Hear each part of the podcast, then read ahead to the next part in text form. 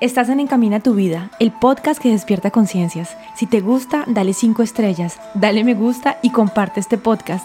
Así puedes llegar a más personas y apoyas el contenido que hago con tanto amor. Soy Lina Mariet, coach de vida. Mi misión es acompañar mujeres a tomar conciencia de su poder interior, amarse, concientizar y cambiar programaciones limitantes, empoderarse para poder crear con conciencia esa vida que siempre han deseado y según sus reglas del juego convencida que tenemos un poder ilimitado en nosotros, que somos creadores de nuestra vida y que cuando conectamos con el corazón, cuando escuchamos la sabiduría de nuestro cuerpo y tomamos conciencia de lo que tenemos en nuestra mente, podemos tomar el volante de nuestra vida, ser soberanos en nuestro reino y crear con conciencia una vida que sí nos satisface, esa vida que siempre hemos deseado. Hola, en el episodio de hoy voy a hablar de colonialismo internalizado. Ese tema para mí ha sido muy interesante y estoy tomando aún conciencia de esto, de hasta dónde llega, hasta dónde va, viendo el tamaño de cómo está presente en nuestras sociedades y cómo nos afecta sin que seamos realmente conscientes de ellos. Primero que todo, para dar una idea de lo que vamos a ver hoy, vamos a explicar un poco qué es. Eh, voy a hablar también del sentimiento de inferioridad que esto conlleva, de menosprecio de nuestros países, de nuestras capacidades, nuestra cultura indígena, de lo que somos nosotros cómo finalmente mantenemos y perpetuamos la violencia a la que fuimos sometidos, cómo nos afecta a nosotros en nuestro interior esto sin que tengamos conciencia de ello, la representación que vemos en los medios, cómo podemos sanar ese tema en nosotros y crear un futuro diferente. Y voy a hablar también un poco de mi experiencia, de lo que sentí en mi vida como inmigrante colombiana. ¿Y qué es el colonialismo internalizado? Es un fenómeno en donde grupos étnicos minoritarios sufren una dinámica de opresión colonial dentro y por el Estado-nación, con condiciones similares a las opresiones que sufren los pueblos por el imperialismo, el colonialismo global, por ejemplo, aun cuando los países ya lograron la independencia, por lo menos formal, ¿no? de estos imperios occidentales o de sus países colonizadores. Un ejemplo, por ejemplo, de esto, siglos después de las independencias de las colonias en todas las Américas, son aún las élites criollas y europeizadas quienes siguen controlando las tierras, los recursos de los pueblos indígenas y afrodescendientes, que son explotados, vejados, desplazados muchas veces. En muchos lugares aún no se les reconoce el derecho a la autodeterminación, aunque exista tal derecho en el código legal. Se viola con impunidad, o sea, aunque pueda existir realmente, no se respeta a 100%.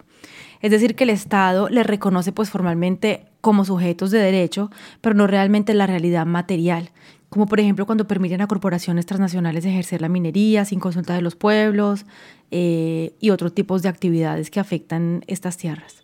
Y muy relacionado con lo que acabo de decir es que el Estado, por medio de su sistema jurídico, también favorece por lo general al grupo élite y desfavorece a estos grupos étnicos minoritarios. Franz Fanon, un psiquiatra filósofo latinoamericano, cuya obra es muy influyente en los campos de los estudios postcoloniales, describió el colonialismo internalizado como los esfuerzos que han desplegado para realizar la enajenación cultural. ¿Y qué quiere decir enajenación? Venta, donación o cesión del derecho o el dominio que se tiene sobre un bien o una propiedad. Pérdida transitoria de la razón o los sentidos, especialmente a causa de un sentimiento intenso de miedo, enfado o dolor.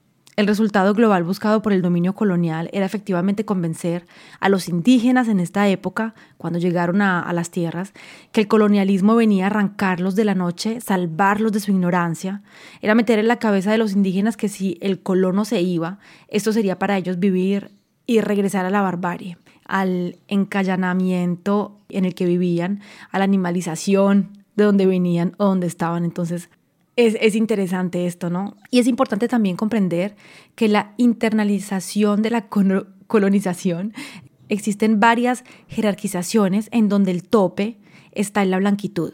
Y estas son las élites ricas, que son blancas, que son los que más riqueza y privilegios tienen en un país. Y pasando por una variedad de capas mestizas, se encuentra por lo general en el fondo los grupos más oprimidos, que son indígenas y negros pobres, y entre los cuales en lo más bajo de todos se encuentran las mujeres indígenas y negras que son pobres. Este colonialismo internalizado en el que vivimos, que adaptamos en nuestra cultura, que guía nuestros días y que rige finalmente cada pensamiento, cada día en el que vivimos y que tiene muchísima influencia en nuestras vidas, las reglas de la sociedad, cómo nos sentimos, cómo nos comportamos y hasta quizás lo que podemos soñar o aspirar como personas, que hace que seguimos sintiéndonos aún menos que otros en el mismo país entre más indígenas y, más morenos seamos o menos que personas que viven en otros países si hablamos de país, ¿no? Nos sentimos menos que una, que una persona que viene de un país más desarrollado y que continuamos sintiéndonos y comportándonos entonces como si fuéramos una nación colonizada y que seguimos al interior de nuestros países reproduciendo una cierta violencia hacia nuestros propios orígenes, pueblos originarios que nos viene de esa herencia y de toda esa educación que viene de, de todo eso, ¿no? Es muy interesante ver cómo el tipo de condicionamiento violento, discriminatorio y de apropiación forzada de una cultura, una lengua, incluso creencias que no eran de las nuestras, que generó el proceso de colonización continúa a estar tan presente en nuestra cultura de hoy y afecta hoy en día nuestras vidas diariamente, así que tengamos realmente conciencia de esto. Finalmente, nuestra cultura, esta que tenemos hoy, nuestra cultura latinoamericana, se creó a partir de violencia, ¿no? Quizás eh, no hemos sanado estas heridas. Eh, yo a veces pienso que no hemos sanado todavía estas heridas, que aún hay muchas heridas inconscientes que tenemos de toda la violencia que creó nuestra, nuestra cultura, nuestros países. Quizás no hemos, no hemos sanado esto, pero siento que continuamos hoy a ser victimarios con pueblos indígenas, a criticar y menospreciar a personas por su color de piel o por su estatus social. Tenemos muchísimos prejuicios para cada persona, para cada color de piel, para cada origen. Y por otro lado, también a sentir que somos inferiores a estos pueblos colonizadores de blancos o llamados países desarrollados porque venimos de un país que es menos desarrollado. Hablaba de la manera como nos definimos en un episodio hace unos meses y según las creencias que tengamos en nuestra mente que nos definen, que definen lo que está bien, lo que está mal, la gente que merece más respeto que otra, la gente que vale más que otra y según estas creencias vamos a atribuir entonces el rating social que le damos a cada ser. Y esto está, según yo, súper influenciado por el colonialismo y por las reglas que nos han legado y por toda esta cultura que tenemos en nuestros países que está muy basada y súper influenciada por este colonialismo y que hemos adaptado finalmente incluso sin preguntarnos si está bien o no, sin ni siquiera tener conciencia que las tenemos, que estamos haciendo eso, lo estamos viviendo día a día, lo seguimos reproduciendo porque así es, todo el mundo hace lo mismo, así fuimos programados, así hacía mi abuelo, el condicionamiento. Por eso siempre digo que es tan importante tomar conciencia de las creencias. Y este episodio no lo hago para juzgar, para atacar a nada, a nadie, no quiero crear rabia ni emociones negativas, ni nada, siempre hago estos episodios como siempre les he dicho para traer una reflexión, para tomar conciencia de nuestra historia, de lo que es, porque ya no se puede cambiar nada de lo que fue, ¿cierto? Nuestra historia es como es y somos hoy un país maravilloso, somos hoy una región maravillosa, con heridas, con sufrimiento como todo el mundo. Sin embargo, podemos hoy empezar a crear una sociedad más sana, más empoderada, más consciente, más respetuosa de todo lo que somos, de todo lo que fuimos antes y después de haber sido colonizados, integrar toda esa mezcla porque finalmente somos esa mezcla. Y por eso decidí hacer este episodio, porque al traer conciencia en un tema como este, que para mí me parece muy, muy fuerte, puede ayudarnos a empezar a sanar, empezar a traer más amor a lo que somos hoy, más aceptación y por consecuencia más paz en nuestros corazones y entonces más luz en nuestro país. Siento que aún nos afecta mucho nuestra cultura de manera general pero todo esto está muy en el inconsciente colectivo. No somos conscientes de esto. Son sufrimientos y dolores que cargamos de generación en generación sin que tengamos realmente conciencia de ello. Dolores como los que pueden cargar, por ejemplo, pueblos como el alemán, el Israel, el pueblo judío y tantos otros pueblos con sus historias terribles y traumatizantes. Yo creo que cada país tiene su carga de trauma y me parece muy interesante concientizar esto para sanarlo. Yo antes la, la verdad no tenía conciencia de esto realmente y cuando empecé a tomar conciencia de este colonialismo internalizado, empecé a ver reacciones en mí, reacciones en otras personas y puedo empezar a sanar. Como siempre lo digo, si no tomas conciencia, si no ves, no puedes empezar a cambiar algo. Ya luego a ti de ver si quieres empezar a ver eso, a sanarlo, a traer más amor en ti para poder traer más amor a todo tu entorno. Y me pregunto esto, yo no sé si quizás no nos hemos permitido sentir el dolor de este periodo, yo no sé qué hace que nosotros mismos continuamos aún perpetuando este dolor con nosotros mismos y con los otros. Y es que es verdad que es fuerte todo ese proceso de haber sido colonizados, ¿no? En esta época decían que nuestras lenguas, nuestras creencias, nuestra sabiduría, todo lo que éramos era, era inferior, que teníamos que cambiar todo lo que éramos para ser personas. De, de hecho, se decía en esa época que no teníamos alma y por eso se nos podía esclavizar, ¿cierto? Entonces, no sé si todas estas creencias o continúan aún tienen un inconsciente colectivo en nuestro cuerpo, en nuestro cerebro programado y continúan aún a, a, estar presentes en nuestra vida, en lo que sentimos, en lo que pensamos, en cómo juzgamos a las otras personas. Y bueno, en base en esto se va construyendo nuestra sociedad, se fue creando nuestra sociedad con estas bases que fueron un poco dolorosas, ¿no? Eh, muy dolorosas. Y yo me pregunto, ¿por qué en nuestro corazón nos sentimos aún menos que un blanco, que un europeo? De manera general veo que esto es algo que se repite muchísimo, no solamente en nuestros países de América Latina, sino en el mundo, porque aún no nos sentimos tan fuertes, tan capaces, tan buenos como cualquier otra nacionalidad de otro país europeo o desarrollado como llaman. No tengo las respuestas, no creo que solamente sea una, pero sí me interesa muchísimo tocar este tema que me toca y me duele profundamente, la verdad. Siento que somos unos pueblos tan llenos de cualidades, tan hermosos, que deberíamos estar llenos de amor por lo que somos, llenos de amor por, por, por nosotros, y no lo es. Llevo escribiendo este episodio meses, le pongo, le quito, me pongo ya, me pongo bravo, me pongo a llorar. Ha sido un viaje súper interesante leer sobre el tema, sentir lo que esto me hacía sentir a mí, porque yo siento que es algo que me ha afectado a mí personalmente muchísimo. Siento un dolor terrible en mi cuerpo cuando hablo de este tema. Eh, me emociona, ahorita se me está cerrando la garganta. Pero entonces, claro, entonces el objetivo es porque yo antes me ponía brava cuando hablaban de esto, cuando alguna, bueno, cierto. Entonces es interesante ver y empezar a concientizar lo que estamos sintiendo en nosotros para poder dejarlo expresar, porque todo ese dolor que yo tenía dentro de mí con respecto a, este, a esta época viene de alguna parte, ¿cierto? Porque yo no lo viví, pero mi familia lo vivió. Alguien en mi familia vivió todo ese sufrimiento y todas esas cosas se transmiten. Entonces, si yo no tomo conciencia de esto, voy a seguir avanzando en mi vida con un dolor en mí que no sé de dónde viene. Entonces, por eso sentí esta, este deseo y esta necesidad casi de hacer este episodio para compartirlo contigo. Y bueno, vamos, vamos a, avanzar en este episodio hablando de cosas que he sentido, de cosas que viví, de cosas que he hablado con personas inmigrantes que están en otros países, que he visto, también muchísimos documentos que estuve leyendo. Entonces, primero que todo vamos a hablar de ese sentimiento de inferioridad debido al aspecto físico y por el solo hecho de haber nacido en un país latinoamericano, si hablamos de, nuestros, de, nuestro, de nuestro continente Latinoamérica, americano, y que también es llamado en vía de desarrollo, ¿no? Que hasta hace poquito nos llamaban países pobres pensando que valemos menos, que sabemos menos, que somos menos buenos, menos eficientes que otras personas, ¿no? Y esto conlleva o esto trae a nosotros una gran falta de autoestima. No sé si a ti te pasa, si sientes esto siendo latinoamericano o latinoamericana, muchas veces uno siente que no vale tanto como las personas que vienen de otros países, ¿no? Sentimos que seremos menos buenos, que sabremos menos que ellos, que seremos menos inteligentes que un europeo, que una persona que viene de Estados Unidos, como que se siente uno inferior ya de entrada en la vida.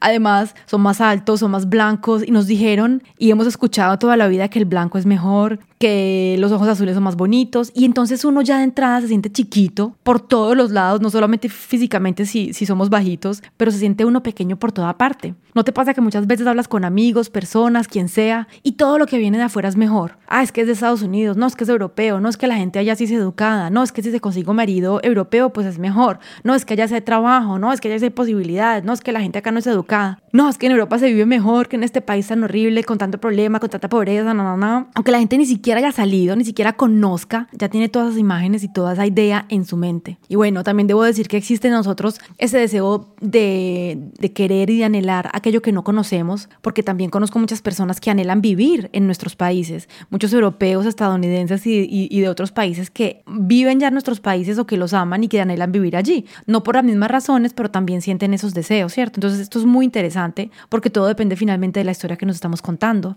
Y entonces también te vas a Europa, por ejemplo, a vivir a ese país desarrollado, donde todo es tan perfecto, tan maravilloso, ¿y qué sientes? Ese sentimiento que ya venía en ti porque naciste en ese país pobre, en ese país desarrollado, porque eres físicamente diferente, porque eres más negrita, más pequeñita, tienes una cara diferente y se vuelve aún más fuerte porque estás viviendo entre esas personas que tú consideras ser más que tú y pues continúas naturalmente a sentirte inferior. ¿cierto? Y tantas cosas pueden venir a reforzar ese sentimiento. Tienes un acento en una lengua extranjera, eso te hace sentir mal, tienes menos dinero, quizás porque saliste de tu país buscando mejores futuros, mejores oportunidades, eres más morena, más bajita, más gordita, por lo que sea. Las razones vas a encontrarlas porque cuando uno no se ama, uno encuentra todas las razones para sentirse menos que otra persona. Y entonces, tenga, se siente uno menos, avergonzada algunas veces, pequeñita, inclusive víctima de las circunstancias. Y finalmente ese sentimiento que tienes de que eres menos te condiciona aceptar cosas, hacer trabajos que de pronto no querías hacer, a tener una pareja a la que no quieres hacer porque es europeo. Y como siempre lo he dicho, lo voy a seguir diciendo siempre, las creencias crean nuestros pensamientos, que crean nuestra realidad porque influencian nuestras acciones. Si estamos convencidos con nuestro cerebro consciente y sobre todo inconsciente que somos menos que otros, toda nuestra vida va a estar alineada con eso. Si estás convencida con tus 95% de cerebro inconsciente que eres menos, que vales menos porque eres colombiana o peruana o mexicana, no sé, toda tu vida va a estar alineada con esas creencias. Y quizás no vamos a ir por el trabajo que soñamos porque pensamos que no somos suficientes para llegar a él. Quizás no somos tan inteligentes, quizás hasta nuestra propia familia por sus propias limitaciones nos van a decir sabiendo que ya tenemos un trabajo, por ejemplo, que no nos gusta mucho, pero tenemos un trabajo. No, pero agradezca que consiguió un trabajo por allá, no sea desagradecida, vea que esa gente cómo le ayuda, vea esa gente que si creyó en usted, agradezca, vea esto acá como está de duro, vea esto acá como está de malo. Y en vez de empoderarnos para que vayamos a buscar algo que realmente nos, nos, nos gusta, nos empodera y nos va a atraer más, más abundancia, nos frenan y nos tiran hacia abajo porque sus propias creencias no le permiten creer que puedes llegar más lejos, pero no es culpa de ellos. Son simplemente las creencias, las creencias que no son conscientes que ellos tienen, que están proyectando en ti. O si conseguimos, por ejemplo, ese trabajo que queríamos porque nos fuimos detrás de él y luchamos durísimo, ¿qué vamos a hacer? Vamos a matarnos para mostrar que merecemos y que somos lo suficientemente buenos para merecer ese trabajo. Mire que sí merezco. O si estamos con una pareja que no queremos lo suficiente, pues bueno, es que mire que no es borracho, no me maltrata, eh, ¿cierto? Y nos vamos buscando un mundo de, de excusas porque este sentimiento de inferioridad hace que nos comportamos así. O mira, por ejemplo, cómo nos sentimos mal cuando aprendemos a hablar una lengua extranjera. A mí eso me parece genial. Aprendes a hablar una lengua extranjera. Yo lo viví en Francia porque me sentía súper avergonzada por tener un acento. Imagínate, estaba aprendiendo francés, estaba aprendiendo inglés, hablaba más lenguas de las que hablaban ellos y yo me sentía avergonzada porque tenía un acento cuando hablaba francés. Y mira, cuando llega un extranjero a nuestro país que empieza a hablar ahí medio español y que dice, hola, ¿cómo estás? Medio mal, uno dice, uy, mira cómo habla español, tan lindo, uno se emociona. Sí, es interesante, ¿no? Así que para terminar este punto uno sobre el sentimiento de inferioridad, que es muy limitante para el que porta ese sentimiento para el que lo carga, que está muy centrado en la falta de amor propio que la mayoría de los humanos experimentamos antes de comenzar a trabajar en nosotros para tomar conciencia que no nos amamos y empezar a hacerlo, y que además se ve reforzado por la cultura que hace que rechazamos nuestros orígenes, la parte indígena que tenemos, la parte negra que tenemos, ya que tenemos una sociedad que está muy mezclada, estamos todos mezclados, yo creo yo tengo sangre indígena, sangre negra, de todo, y entonces rechazamos esas partes de nosotros y eso finalmente va a hacer que no podemos amarnos, ¿cierto? Que vivimos completamente todo el tiempo en rechazo dentro de nosotros. Para darte un ejemplo, por ejemplo, de personas que conozco que tienen negros e indios en su familia y que entonces son una mezcla como yo de negros y indios y, y blancos y que sin embargo rechazan a las personas negras, critican sin cesar a los indígenas, dicen, no, yo con un negro nunca me meto, yo nunca voy a tener un novio negro, no, es que esté indio, ¿cierto? Sin tener conciencia que ellos tienen todos esos orígenes en ellos. Y entonces, ¿qué están haciendo? Están rechazándose a ellos mismos, están rechazando sus padres, sus hijos, porque sus hijos tienen esa parte negra indígena de ellos. Fuerte, ¿no? Me encanta, me parece súper interesante. Ahora vamos a hablar del punto 2, el sentimiento de menosprecio al medio ambiente de donde provenimos, lo que conlleva a una falta de identidad y de pertenencia. Y también siento que eso nos sucede, ese rechazo que nace en nosotros por lo que es nuestro, nuestra cultura, tradiciones, colores de piel, tantas cosas. Y entonces, como lo decía ahorita, estamos rechazando constantemente aquello que es nuestro, a nosotros, a nuestros orígenes, porque pensamos que las tradiciones y las cosas de otras personas de otros países son mejores que las de nosotros. Y ahí es cuando nos, nos encontramos en Cartagena o en Cancún o yo no sé, en un lugar caliente como es la mayoría de América Latina, queriendo festejar una Navidad con nieve artificial, sabiendo que está haciendo 35 grados afuera, por ejemplo, porque es lo que vemos en las películas, que tiene que haber nieve para que sea Navidad o que, tiene que tenemos que comernos un pavo o no sé tantas cosas, ¿cierto? Y que así nos parece mejor. Entonces, adaptando tradiciones de otros países como el Día de Gracias o como cosas que, que no son de nosotras y volviendo a las nuestras porque es lo que vemos en la televisión. Y sentimos que si lo hacemos, pues nos parecemos a esta gente y vamos a estar mejor. todo esto es inconsciente, ¿cierto? A mí me pasó, por ejemplo, cuando regresé en el 2014 a vivir a Colombia durante casi dos años, estuve trabajando en Bogotá y noté la diferencia de clases que se siente en Colombia. Como las personas que tienen dinero, que muchas veces son blancas, se permiten tratar mal a los que tienen menos, que muchas veces son mezclados, ¿cierto? Son un poquito más oscuros. Y como también los que tienen menos, ellos mismos se sienten inferiores. Vi cómo se me trataba a mí de una manera diferente, por ejemplo, porque había estudiado en Francia, porque había estudiado en Europa, porque vivía allí muchos años. Vi cómo, por ejemplo, se le pone en pedestales a la gente que viene de otros países, a extranjeros. Uy, yo me acuerdo de la empresa en la que trabajaba, había un proveedor español o no sé qué. Uy, viene el proveedor español, como si llegara el Mesías, ¿cierto? Había que, organizar, había que limpiar y todo el mundo se ponía así como que, ay, viene el Mesías cuando venía un proveedor de, otro país. Y era no solamente porque era un proveedor, sino también porque, porque venía de Europa, porque venía de otro país. Como también continuamos a mirar los colores de la piel hoy en día, cremas blanqueadoras para estar más blanco o para no broncearse, por ejemplo, porque es, mejor estar blanquita y no está bien ponerse muy negrita. ¿Cuántas veces mi familia, amigas de mi mamá o mías o gente me veían en la calle cuando estaba en Colombia y me decían que estaba muy bronceada, que no estaba bien, que tenía que poner cuidado, que estaba muy negra?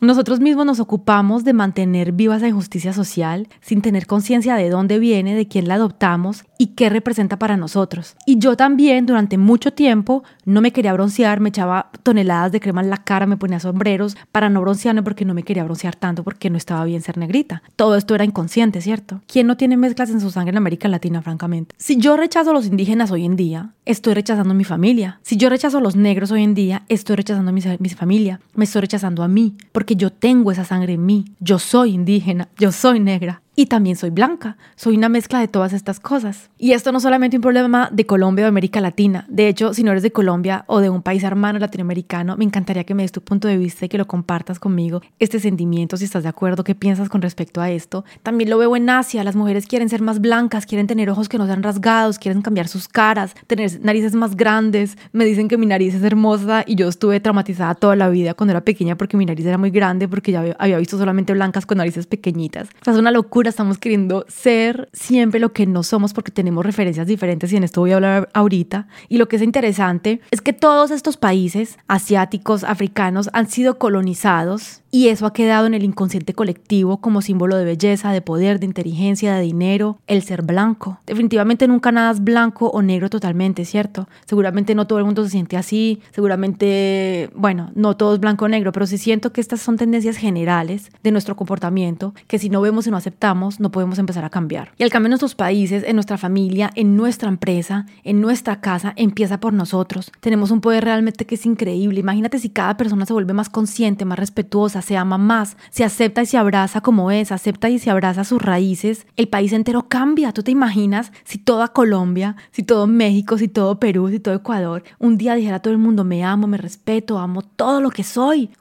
Eso trae un cambio increíble en el país. Todo en esta vida empieza por cada uno de nosotros. Tenemos un poder que no tiene límite y es hora que tomemos conciencia de esto. Entonces, al no ser europeo, por ejemplo, y al adorar o admirar todo lo que hay allí, al sentir que al no sentir que somos de nuestros países, pues nos perdemos, ¿cierto? No tenemos ese sentido de pertenencia que es importante para nosotros los humanos. No estamos orgullosos de lo que somos, de dónde venimos, de nuestras raíces. Estamos orgullosos solamente de vez en cuando, ¿no? Cuando gana el, partido de fútbol el, el equipo o con la música, pero no a 100%. Y entonces cojeamos, porque ese sentido de pertenencia nos da bases sólidas para nuestro caminar, para nuestra vida. Está muy relacionada con el chakra raíz. No sé si conoces un poco de los chakras o del yoga y de estas cosas. El chakra raíz es el que nos da el sentimiento de seguridad. Yo soy, de pertenecer. Si yo no me siento segura lo que soy, en mí, si no siento que pertenezco, si no tengo raíces fuertes en donde estoy anclada, de donde vengo, no puedo crecer fuerte. Es como un árbol sin raíces fuertes, no puede sentir, no puede crecer, no puede tener flores y frutos maravillosos. No puedo crear, no puedo amar, no puedo expresarme, no puedo ver más allá de lo que tengo en mis narices y tengo una sensación de separación constante, tengo una sensación de no pertenecer constante. Así que esa base para mí es muy importante para poder crear una vida alineada, estable y equilibrada. Tres, Perpetuación de una violencia de la que fuimos víctimas cuando llegaron los colonizadores a nuestros países en la cultura de hoy en día haciendo lo mismo con nosotros mismos, primero que todo,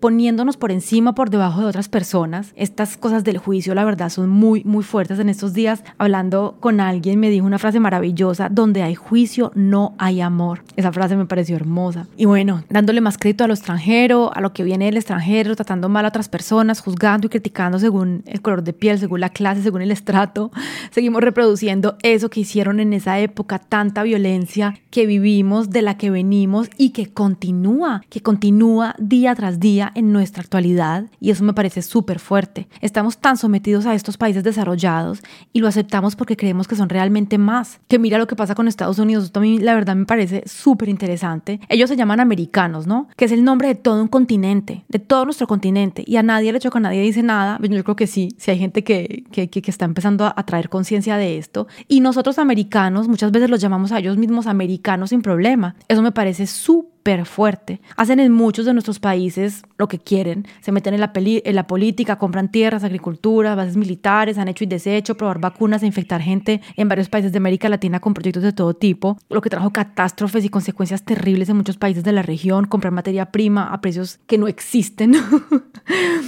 Eh, comprar fuentes de aguas y reservas naturales para sus beneficios, apoyar y meterse en las políticas, bueno, explotar a campesinos para comprar productos baratísimos para que ellos sí puedan ganar muchísimo dinero, como esta marca que hace café, que no voy a decir cuál es, pero que dice que vende café quitable y al final le compra el café a los agricultores súper, súper barato. Y nosotros no hacemos nada porque así es, es normal, continuamos a comprarle a esas marcas, continuamos dándole nuestro dinero y nuestro poder a esas marcas, apoyando todas estas cosas. Y continuamos además diciendo que lo, lo nuestros es menos. Y decimos que nuestros indígenas que tienen una sabiduría increíble de la tierra, que conocen sus plantas, que protegen el medio ambiente, que curan con ellas, que respetan la Pachamama y que viven en armonía con ella, son ignorantes, atrasados, que esos indios perezosos. Francamente yo creo que se merece repensar un poco el modelo social en el que estamos, de que pensamos que el desarrollo y la destrucción de nuestro planeta es lo positivo y que pensamos que la gente que lo cuida y se conecta con ella y que, y que desea caminar al lado opuesto de la sociedad en la que estamos hoy es loca. Creo que ese sometimiento viene de nuestra falta de amor. Ya lo he dicho, yo siento que la, la falta de amor es realmente algo, algo clave. Yo pienso que si todos los dirigentes que crearon tantas guerras en este mundo se hubiesen amado, no existieran esas guerras. Eh, de nuestra falta de confianza, de nuestra falta de sentimiento de aprobación. ¿Y cómo nos afecta a nosotros esto en nuestro interior, sin que tengamos siempre conciencia? Pues porque al final estamos, pues porque al final cuando estamos con tanto rechazo de nuestros orígenes y de aquellas cosas que son de nuestro país, y sintiendo que tantas otras naciones con más son mejores, son más que nosotros, pues como ya lo he dicho ahorita, estamos en un gran rechazo de nosotros mismos constantemente, estamos constantemente rechazando lo que somos. Somos una mezcla de todas esas cosas. Y nunca nada es perfecto, nunca nada tampoco en esos países es 100% perfecto, ¿cierto? ¿Y cómo podemos amarnos si estamos queriendo ser diferente, si estamos queriendo anhelar ser como otras personas, si no estamos aceptando y amando aquello que somos, si pensamos que los otros son mejores que nosotros, que son más que nosotros y sobre todo que yo soy menos? Porque el hecho de pensar que otras personas son mejores,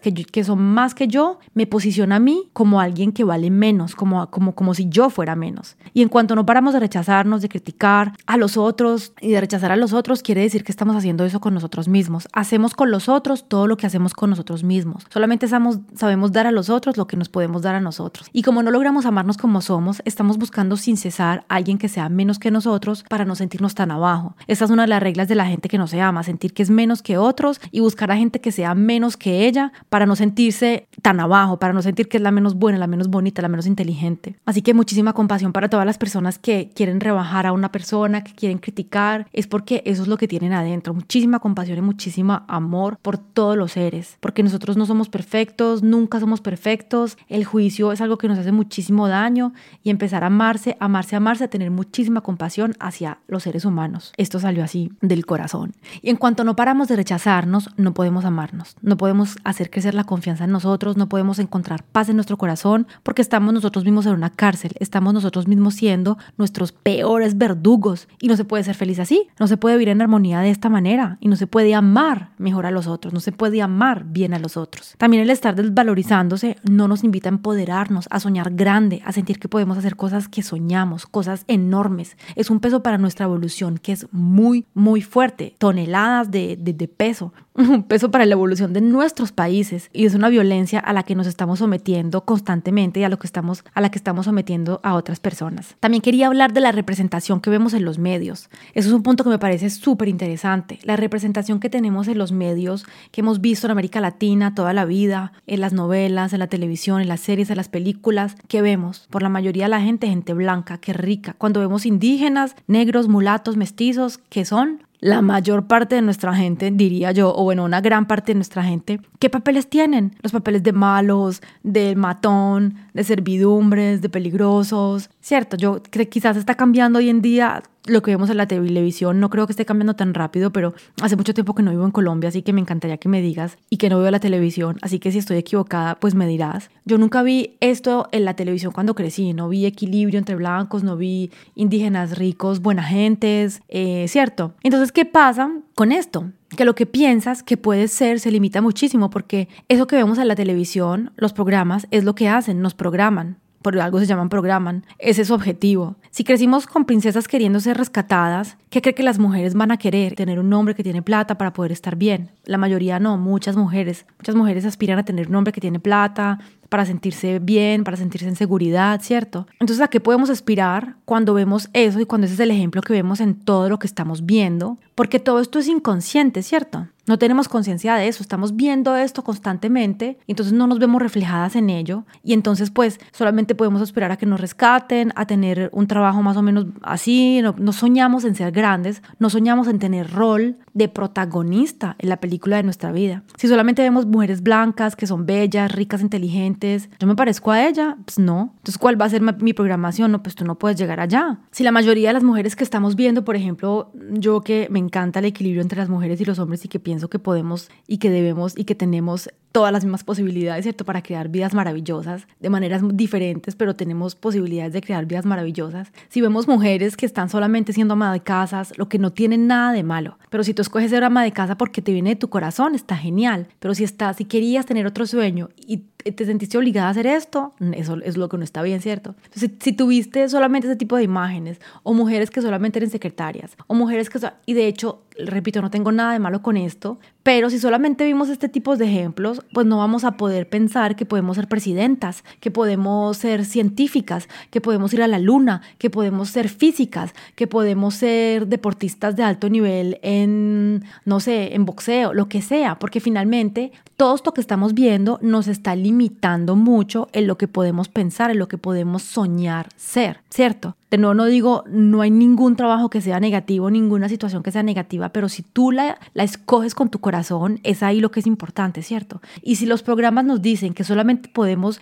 tomar tres puertas, que solamente hay tres caminos, es ahí donde no estoy de acuerdo porque hay tantos caminos en esta vida como seres humanos. Entonces es muy fuerte todo lo que uno vio como niña de lo que podía hacer. Solo hablando de mujeres, por ejemplo, que podía hacer, que podía soñar, que de hecho era mucho más limitado que un niño, ¿cierto? Tú te compras una camiseta, le compras una camiseta a una niña y dice princesa, le compras una camiseta a un niño y dice, no sé, fuerte, poderoso, ¿sí, me entiendes? Como ese tipo de mensajes. Entonces, imagínate una niña indígena que no se veía representada en nada, qué piensa que puede, que puede llegar, ¿cierto? Es muy interesante. Y si en la familia tampoco hay personas que le muestran que puede ir más lejos, que puede hacer otras cosas, pues esto ayuda a continuar a reforzar todas las creencias limitantes que tenemos. Sin tener conciencia de todas estas representaciones que vemos en los medios de comunicación, tienen una gran influencia en lo que la gente piensa y que puede ser. Para mí esto ya moldea muchísimo la manera de pensar de la gente. Entonces, si yo como mujer indígena, mestiza o negra, no me veo representada haciendo cosas importantes sin tener conciencia de ello, pues va a ser más difícil para mí querer pensar o soñar que puedo hacer eso. Eso se llama la soft culture en, en, inglés, ¿no? La cultura suave. Así tenemos una influencia cultural súper fuerte, por ejemplo, de Estados Unidos, de Europa, con, este,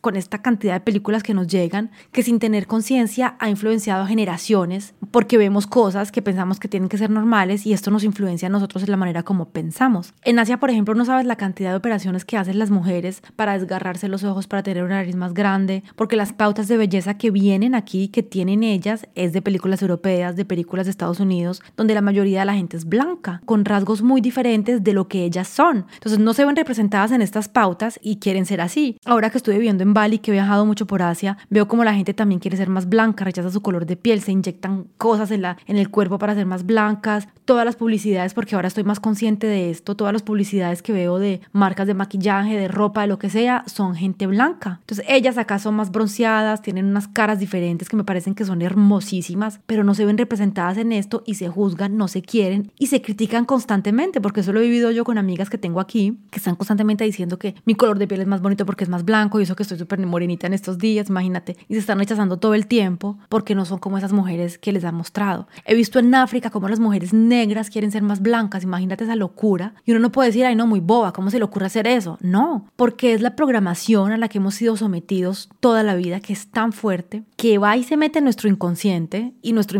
y nuestro inconsciente finalmente es el que nos dice cómo tenemos que actuar, cómo nos sentimos y todo eso. Y es una violencia terrible a la que nosotros mismos nos estamos sometiendo todo el tiempo. Es como las modas, las seguimos porque así se viste todo el mundo. Tienes que poner el pantalón así, la blusa así, en la chaqueta así, porque esa es la moda, porque hay que hacerlo y porque así es. Y si te pones una cosa diferente, la gente va a decir, Ulina, qué feo, porque hay que seguir la moda. Entonces aquí yo pienso que tenemos que tomar nuestro poder, inspirarnos por las personas que hayan logrado aquello que queremos, tomar conciencia de lo que consumimos a nivel visual, eso para mí ha sido súper importante. Yo dejé de ver noticias hace más o menos cinco años. No tengo televisor desde hace más o menos 14 años y no veo noticias, eh, ya estoy también poniéndole mucho cuidado a lo que veo en películas y todo esto, porque yo sé que mi inconsciente es como una esponja, es como un balde que no tiene fondo al que le entra todo, todo, todo. Y claro, como yo estoy ahora tomando más conciencia de eso, no quiero que me lleguen mensajes que no me van a empoderar, que me van a hacer sentir miedo, que me van a preocupar, porque todo esto sé que va a tener un impacto grandísimo en mi vida. La música también tiene una programación súper fuerte. Toda la música que escuchamos, ponte a ver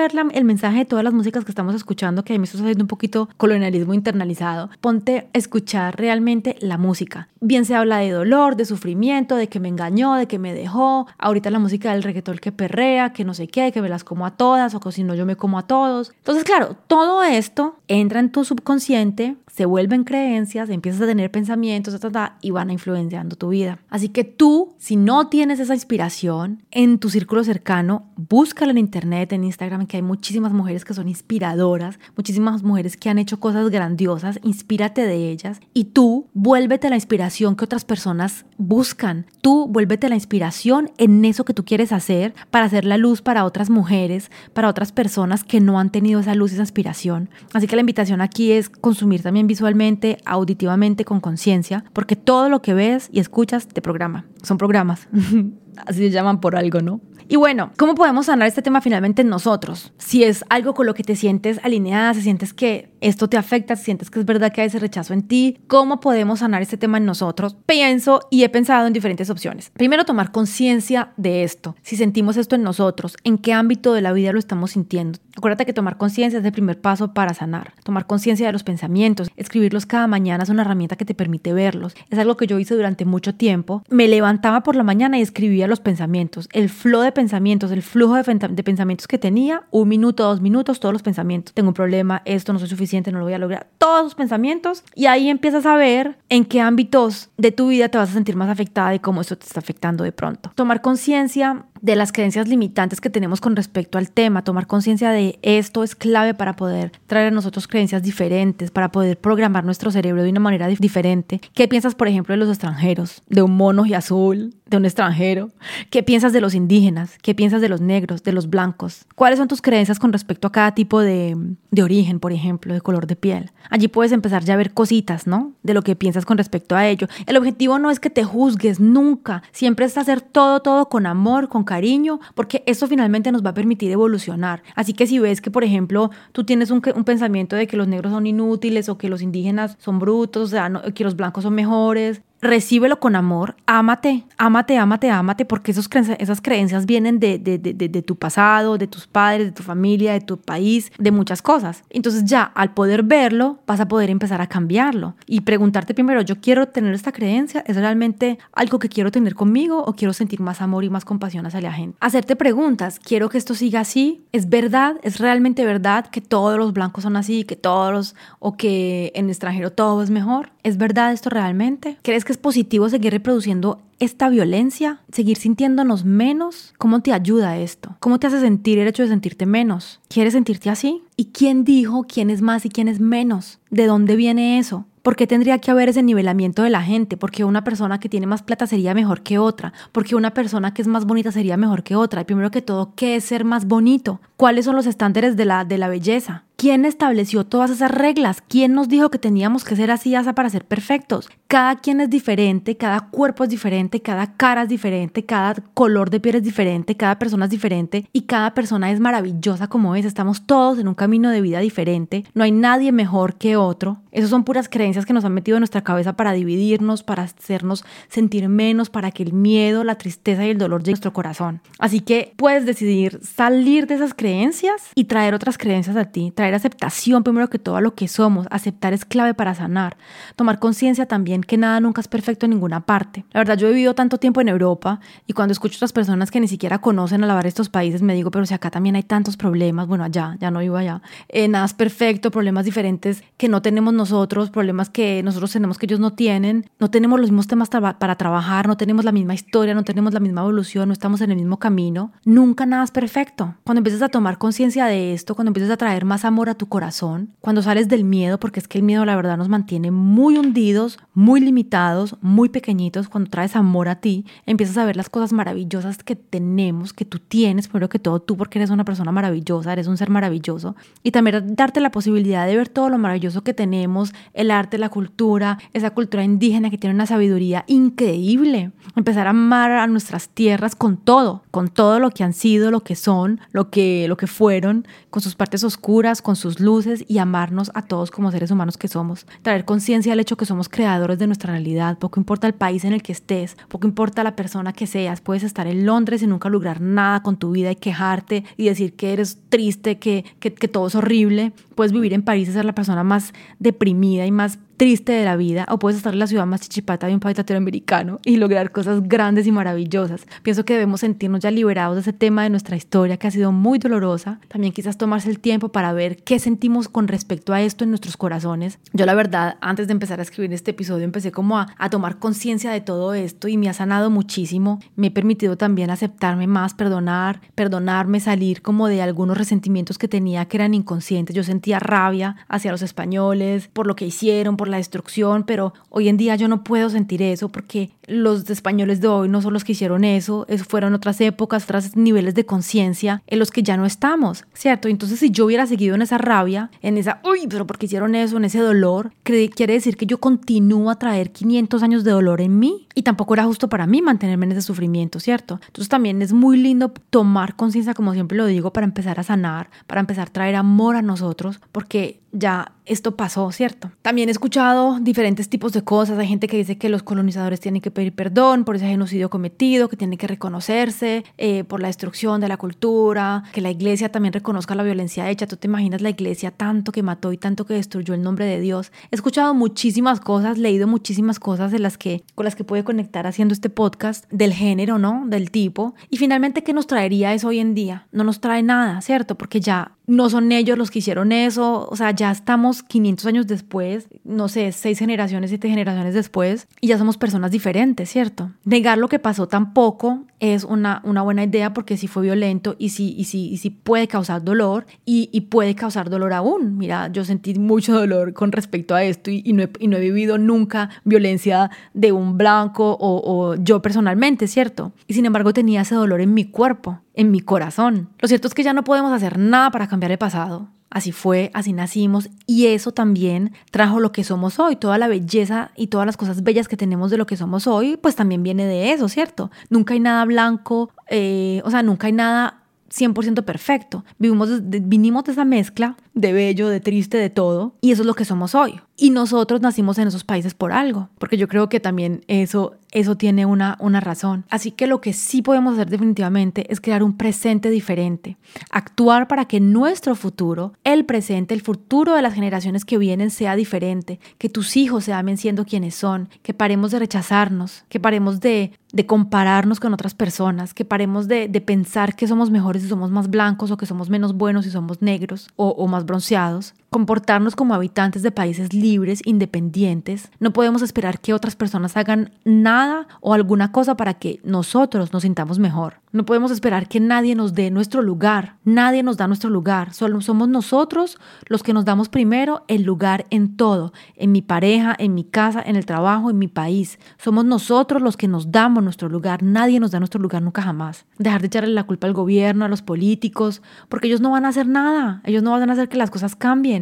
Yo realmente no creo mucho en la política y no creo que estén allí para que nosotros estemos bien. Si las cosas están como están es porque les conviene, porque nunca realmente han deseado que cambie. Llevamos años en las mismas cosas, con los mismos problemas y nunca nada cambia, porque no les conviene tanto que la gente se empodere, que la gente retome su poder, que la gente sea crítica, que la gente se ame, que la gente empiece a crear empresas, que, crece, que empiece a crear más dinero, más abundancia. Los gobiernos, pienso yo, es mi punto de vista muy personal, les interesa mantenernos ahí en un nivel en el que no criticamos mucho, en el que estamos ahí medio contentos, en el que pagamos nuestros impuestos, haciendo un trabajito que les conviene para, para mantenernos así porque es más fácil manipularnos.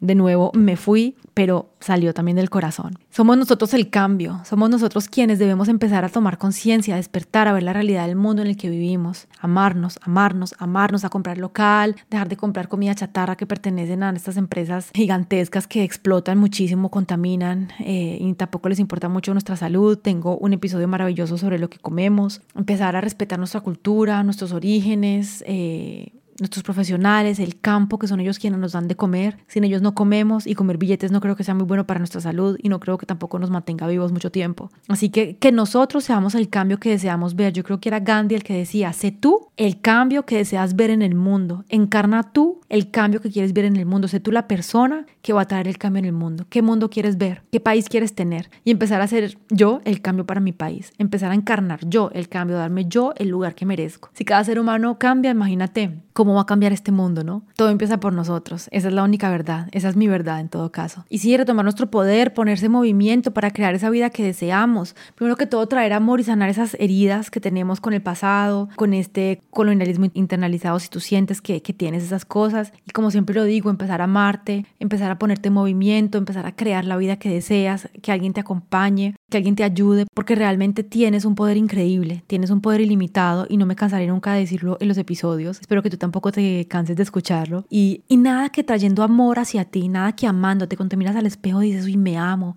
soy maravillosa, me siento súper bien, soy poderosa y puedo lograr muchísimas cosas, vas a empezar a, a cambiar cómo te sientes, vas a empezar a cambiar tus creencias, vas a empezar a cambiar las emociones que estás generando con tus pensamientos y tus acciones van a ser afectadas de manera positiva por esto. Tus acciones van a ser influenciadas por unas emociones mucho más altas que vibran más alto y que te van a permitir llegar mucho más lejos. Trayendo conciencia, trayendo conciencia a cada cosa que somos, a quién le estamos dando nuestro dinero, a quién estamos comprándole, a quién estamos apoyando. Bueno, todo esto tiene una influencia muy grande. Y para hablarte muy rápidamente de mi experiencia, porque ya este episodio está larguísimo si quieres escucharla, siempre me sentí súper inferior a todo el mundo. Bueno, desde que llegué a Francia, me fui a, me fui a Francia cuando tenía 16 años y llegué allí a este país sintiéndome muy inferior. Sentía que no hablaba bien francés, durante años y años me critiqué porque tenía un acento, porque sacaba mi pasaporte colombiano, sentía que no merecía, sentía que no, que no podía acceder a trabajos importantes, eh, sentía que tenía que sentirme agradecida por cualquier cosita que lograba, aunque fuera yo con mi trabajo, con mi esfuerzo que lograba cosas, tenía un sentimiento en el fondo mío que era como que no, se tiene que agradecer que le dieron ese trabajo, porque imagínate, usted es colombiana, viene de una familia que es pobre, tiene ese acento tan horrible, no es mona, no es blanca, no tiene cosas, entonces agradezca, se agradecida por lo que le están dando y, y me sentí así durante muchísimo tiempo y entonces claro, esto me trajo a actuar de una manera en la que trabajaba muchísimo, salía súper tarde de la oficina siempre, porque estaba como con esa necesidad muy inconsciente en mí de, de demostrar que sí valía la pena y que, y que no se habían equivocado al